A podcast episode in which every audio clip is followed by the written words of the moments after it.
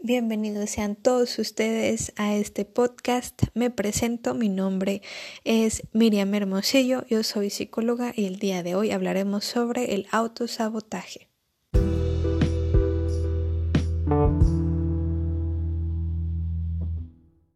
Estoy muy contenta de poder estar aquí con todos ustedes un episodio más. Quiero comenzar haciéndoles la siguiente pregunta. ¿Cuántas veces han iniciado un proyecto pero lo han abandonado? Muchas, pocas, algunas veces. ¿Pero a qué se debe esto? Quiero compartirles este tema para que inicien este proceso de autoconocimiento y sanación para hacer cambios reales en su vida. El autosabotaje es la paradoja de destruir lo que hemos construido. Esto inhibe el cambio y provoca que fracasemos. Entonces cuando fracasamos, todavía viene un autocastigo. Es un ciclo sin fin en donde estoy llegando a lo que yo considero como éxito, me siento incómodo, provoco el fracaso como en algunas acciones y cuando fracaso me castigo. ¿Cuáles son los factores que me llevan a mí al autosabotaje? Les voy a comentar algunos de ellos para que empiecen a checar cuáles son los que les suenan y dónde van a empezar a trabajar en psicoterapia. Uno es la incapacidad para disfrutar el éxito.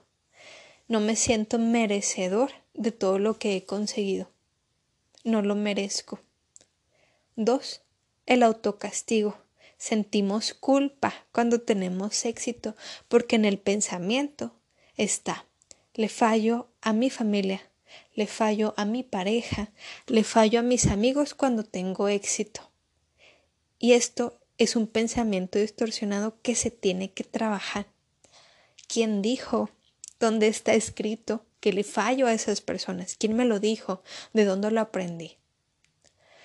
3. El éxito también conlleva pérdidas. Perdemos tiempo que teníamos libre.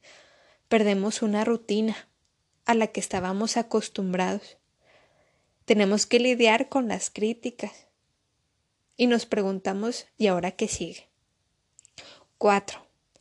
Sentimos culpa por sentirnos privilegiados o que tenemos avances. Porque el otro no puede, entonces como el otro no puede, soy malo.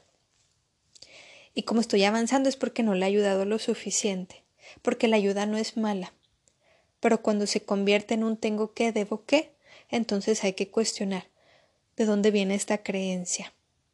Porque me está limitando en el crecimiento o porque la culpa, en vez de, de ayudarme a avanzar, me limita. Siguiente, pues no, no aprendimos a recibir cosas positivas. Tengo una historia de vida en donde constantemente recibí ataques, insultos, críticas y cuando llego al éxito o cuando comienzo este proyecto, me hago para atrás. Me pongo el pie, porque así estoy cumpliendo con mi historia de vida o con lo que yo aprendí que tenía que ser la vida. Y por último, no, no creer yo poder alcanzar las expectativas de los demás, porque son muy altas o porque son irreales y no las he cuestionado. Así que ya saben, cómo identificar cuáles son los factores que forman parte de su proceso de autosabotaje. Gracias por estar al pendiente de los episodios y nos vemos a la próxima.